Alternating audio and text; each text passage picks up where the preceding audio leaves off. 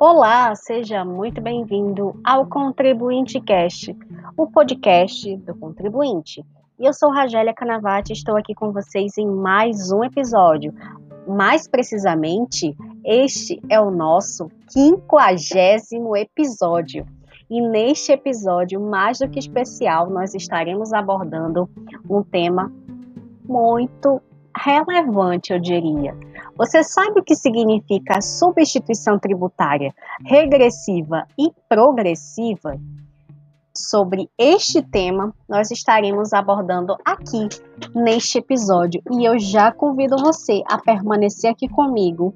Se você é curioso ou mesmo se você quer saber um pouquinho mais sobre substituição tributária progressiva e regressiva. Então é isso. Vem comigo!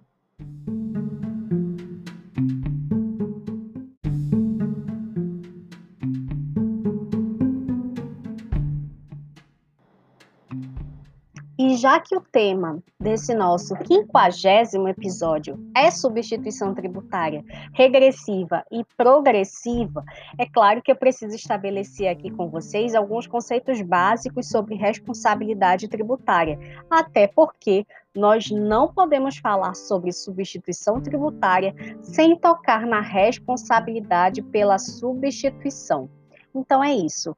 Para que você possa entender um pouquinho mais sobre responsabilidade tributária por substituição, eu preciso destacar aqui para vocês que a substituição tributária, quando nós falamos em responsabilidade, se dá quando uma terceira pessoa, que é denominada substituto, vem e ocupa o lugar do contribuinte, aquele que deveria ser chamado e é chamado de substituído, previamente justo à ocorrência do fato gerador. Então, quando nós falamos sobre substituição tributária, entenda que a pessoa que substitui a figura do contribuinte é aquela em que a lei atribui a nomenclatura de responsável por substituição. Existem alguns exemplos muito clássicos de responsabilidade por substituição que eu preciso destacar aqui para vocês, que é o caso do empregador em relação ao imposto de renda retido na fonte do empregado. E no caso da usina, em relação ao ICMS devido pelo produtor rural na comercialização da cana em caule, por exemplo. Uma outra situação que eu gostaria de retratar aqui com vocês é sobre a responsabilidade por substituição, que ela apresenta duas classificações e que é justamente o tema aqui que nós vamos abordar no nosso quinquagésimo episódio, que é a substituição tributária regressiva e a substituição tributária progressiva. Ou seja, toda vez que você se deparar com essa nomenclatura, substituição tributária regressiva, entenda que é aquela para trás. E a substituição tributária progressiva é aquela que é para frente. Então, quando nós falamos sobre substituição regressiva, ou seja, aquela que muita gente na prática fala que é substituição tributária para trás, é quando o fato gerador ele está situado no passado, ele ocorreu lá atrás. Por isso, a nomenclatura que muita gente na prática fala que é substituição tributária para trás. Ou seja, é uma postergação ou até mesmo um adiamento daquele dever jurídico, aquele dever da obrigação tributária, que é o de recolher o tributo. E como exemplo, eu trago aqui para vocês que é o caso do leite cru, no qual o laticínio ele recolhe para o produtor rural, e da cana em caule, que no caso a usina recolhe para o produtor rural. Entendeu a situação? E se esse macete que eu falei aqui para vocês ainda não foi fixado, eu vou trazer uma outra situação para que você possa fixar ainda mais. A responsabilidade tributária através da substituição para trás é toda vez que o fato gerador ocorrer lá atrás, ou seja, no passado. Já quando nós estamos falando de uma substituição tributária progressiva, ou seja, aquela para frente, né? Você pode discriminar como sendo aquela responsabilidade para frente, onde o fato gerador vai ocorrer somente no futuro. No primeiro caso que eu falei aqui para vocês, o fato gerador ele já ocorreu e quando já ocorreu é uma substituição tributária regressiva. Agora, quando ele não ocorreu ainda, ele ainda vai ocorrer, a gente fala que é a substituição progressiva, ou seja, substituição tributária para frente. Agora, entendendo mais um pouquinho sobre a substituição progressiva, que muita gente na prática fala que é aquela para frente, é quando o fato gerador ele situa-se no futuro. Então, a lei ela sempre vai atribuir o dever do recolhimento antecipado, ou seja, o fato gerador ele ainda não ocorreu, mas o dever de pagar aquele tributo que muitas vezes não está lançado ainda é um dever que a própria lei estipula. Então, ela, a lei, ela determina que aquele responsável tributário realize o recolhimento antecipado com base na ocorrência do fato gerador que se presume que vai ocorrer. Então, esse fundamento sobre a responsabilização tributária, ele está e você pode conferir no artigo 150, parágrafo 4 da nossa Constituição Federal e aqui me permitam a fazer a leitura deste parágrafo que é muito importante para o teu entendimento. No artigo, no parágrafo 4 do artigo 150 da Constituição, ele fala que a lei poderá atribuir ao sujeito passivo de obrigação tributária a condição de responsável pelo pagamento de imposto ou a contribuição, cujo fato gerador deva ocorrer posteriormente, assegurada a imediata e preferencial restituição da quantia paga, caso não se realize o fato gerador presumido. Já que você já conhece o que fala ali a nossa Constituição Federal, eu preciso esclarecer contigo um outro exemplo, só para que você fixe ainda mais na sua mente. Esse tipo de substituição tributária se dá pelo controle da produção e distribuição, só para que você possa entender um pouquinho mais. Por exemplo, é, a distribuição e o controle de produção de bebidas, que é feito nos fabricantes e nos engarrafadores, uma vez que a tributação seria dificilmente é, sendo garantida ali através se ela fosse feita por todos os bares, né, em que ela for vendida no varejo, por exemplo. Então, uma fiscalização em todos os bares, será que seria necessário? Será que seria viável que todos os bares, será que todos os bares eles possuem uma contabilidade ali ferrenha, muito forte? Não, Claro que não. Então, para garantir isso, é claro que ocorre aí um cumprimento para que os fabricantes e engarrafadores possam estar ali é, realizando esse controle e o pagamento do recolhimento desses tributos, tá? Uma outra situação muito tradicional que eu menciono aqui para vocês é justamente em relação a essas questões ligadas à regressividade e progressividade. Por quê? Porque muita gente ainda tem dúvidas, principalmente no dia a dia do setor fiscal, por exemplo.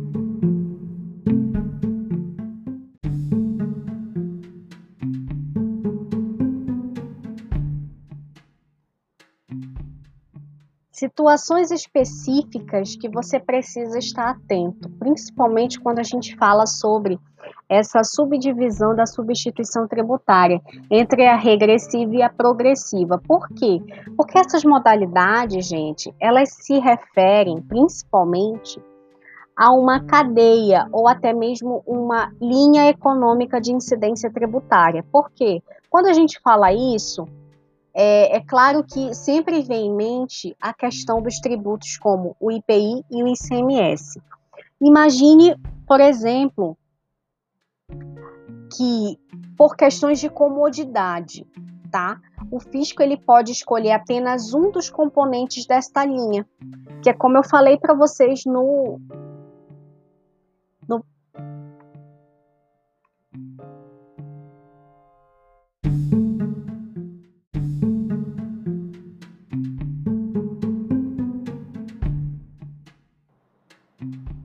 quando nós falamos sobre substituição tributária, é claro que eu preciso destacar aqui para vocês que tanto a modalidade regressiva quanto a modalidade progressiva, ela se refere a situações que vão de uma linha ou uma cadeia econômica de incidência tributária. E quando nós falamos e mencionamos linha ou cadeia econômica, é claro que vem em mente sempre a questão do IPI e ICMS. Só que, entenda, por questões de comodidade, o fisco ele pode escolher apenas um dos componentes dessa linha e tornar ele responsável. É por essa informação que isso esclarece todo o nosso a nossa linha de raciocínio que eu mencionei anteriormente. Por quê? Porque é muito mais prático para o fisco fazer a escolha desse responsável para que este responsável possa ir estar realizando o recolhimento dos tributos dos demais contribuintes, aqueles que forem sendo substituídos ao longo da linha do tempo. E quando nós falamos sobre essa questão de comodidade, eu trago aqui um exemplo muito prático para que você possa fixar ainda mais que é o caso do produtor. Quando existe aí uma substituição em relação ao fato gerador que está para frente numa cadeia que é produtiva, é, se escolhe o supermercado para que esse é, ocorra ali em relação à substituição, já que em relação ao fato gerador que estão para trás da dita daquela dita cadeia, daquela dita linha econômica da incidência tributária. Então, a gente chama, respectivamente, de substituição progressiva, tá? E quando existe aí uma substituição que já foi, já ocorreu, que é no passado, a gente fala que é uma substituição regressiva. Então, quando nós falamos sobre a substituição tributária progressiva, é claro que o responsável tributário ele tem que recolher o tributo de fato gerador que ainda não ocorreu na linha produtiva. Justamente por isso que muita gente fala que na prática o fato gerador está para frente, ele ainda vai ocorrer, tá? E é claro, o fato gerador ele vai ter uma base de cálculo e essa base de cálculo ela vai ser presumida. Quando a gente fala sobre base de cálculo presumida, ela tem sempre um valor que é estimado de acordo com critérios que previamente são determinados em lei. E essa lei, muitas vezes, no caso do IPI, vai estar na lei federal. No caso do ICMS, precisa ser analisado a questão do regulamento do ICMS de cada estado, porque lá vai estar todos os critérios que são determinados para que exista ali uma presunção de base de cálculo, até para que não se torne um mero chute por parte do fisco, ou até mesmo pior, para que o fisco não estime valores muito acima do real e que possa aí, é claro, estar tá ferindo o princípio que a gente fala, é o princípio do não confisco, que é uma das limitações do poder de tributar, que é trazida na nossa Constituição Federal.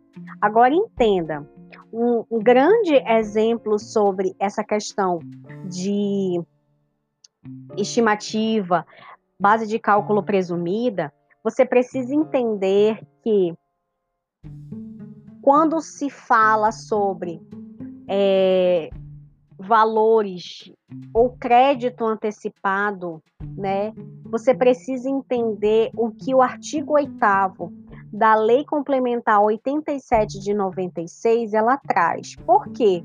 Porque lá estão descritas todas as formas que a gente pode é, tomar como base, né, sobre a base de cálculo através da presunção. Quando a gente fala sobre base de cálculo presumida, ou então, ou até mesmo é, para que possa instruir o nosso setor fiscal da nossa empresa, para que ela possa estar ali esclarecendo possíveis dúvidas sobre a questão de como realizar a apuração do ICMS, por exemplo, a gente precisa ter em mente que o artigo 8 da Lei Candir, que é a Lei 8, Complementar 87 de 96, ela traz que a base de cálculo da substituição tributária, ela deve analisar o valor da operação ou prestação que vai ser praticado pelo contribuinte substituído.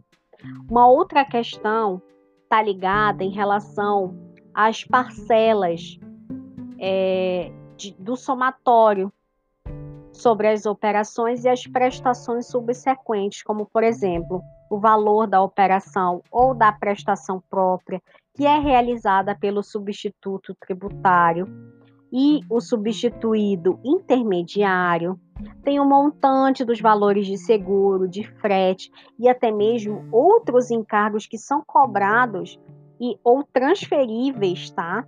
Em relação aos adquirentes ou até mesmo os tomadores de serviço, e o que a gente fala que é a margem do valor agregado, que isso deve ser observado por todos, é quase que um mantra do, de todas as pessoas que trabalham no setor fiscal de uma empresa, que é justamente analisar a margem do valor agregado de cada produto para que possa realizar ali a apuração do ICMS substituição tributária, por exemplo.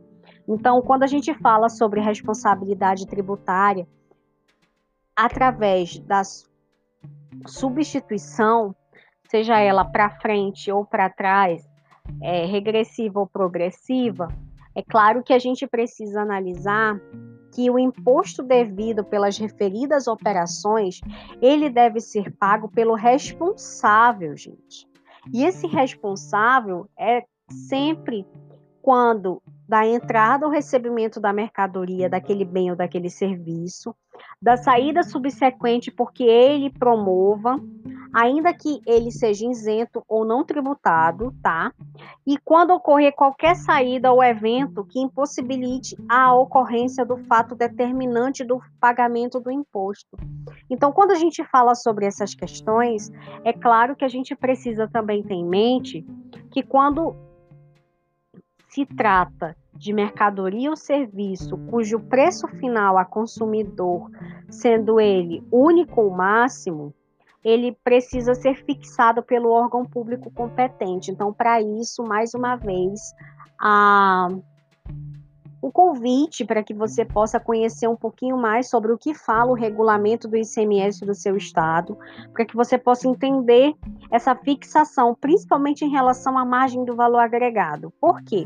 Porque a base de cálculo do imposto, quando a gente fala que é para fins de substituição tributária, é sempre o referido preço que é por ele estabelecido. Então, quando ocorrer o preço final a consumidor sugerido pelo fabricante ou importador, a lei ela poderá estabelecer como base de cálculo este preço. Só que qual é a lei que você precisa observar? É a lei que rege o seu estado, quando a gente está falando de ICMS. Agora, uma outra informação é que o imposto que é pago por substituição tributária toda vez que a gente falar que é da saída subsequente ele sempre vai corresponder à diferença entre o valor resultante da aplicação da alíquota que é prevista já na operação interna do Estado de destino sobre aquela respectiva base de cálculo e o valor do imposto devido pela operação, aquela pela propriamente do substituto. Então, toda vez que você ouvir essas palavras substituição tributária progressiva, substituição tributária regressiva, já fica a dica para que você possa entender como funciona na prática a leitura do artigo 8 da Lei Complementar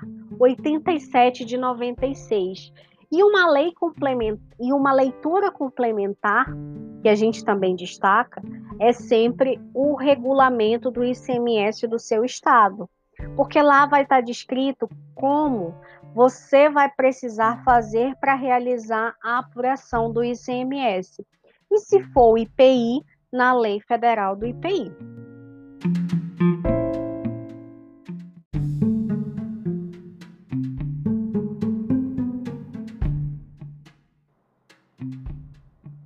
Então é isso. Eu espero que você tenha é, tirado todas as suas dúvidas relacionadas à substituição tributária regressiva e progressiva, já ficando as dicas de leitura do artigo 150, parágrafo 4 da nossa Constituição e artigo 8 da nossa Lei Complementar 87 de 96, mais precisamente a Lei Candir. E é claro, não esqueça de fazer a leitura do regulamento do ICMS do seu estado. Em caso de dúvida, fica sempre a nossa dica e recomendação: consulte sempre o seu advogado tributarista. E é isso. Eu espero ter sanado todas as suas dúvidas.